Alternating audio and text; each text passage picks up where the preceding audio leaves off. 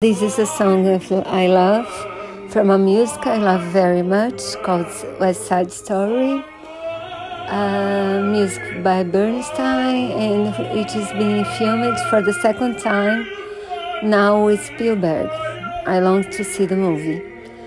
And it, this song talks about a place where the main couple of the story, uh, maybe they can be happy together because their families and friends are enemies.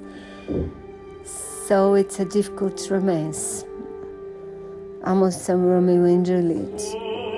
Uh, there's a version sung by Jose Carreras, which I love.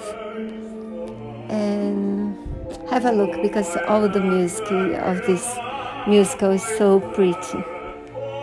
It's beautiful.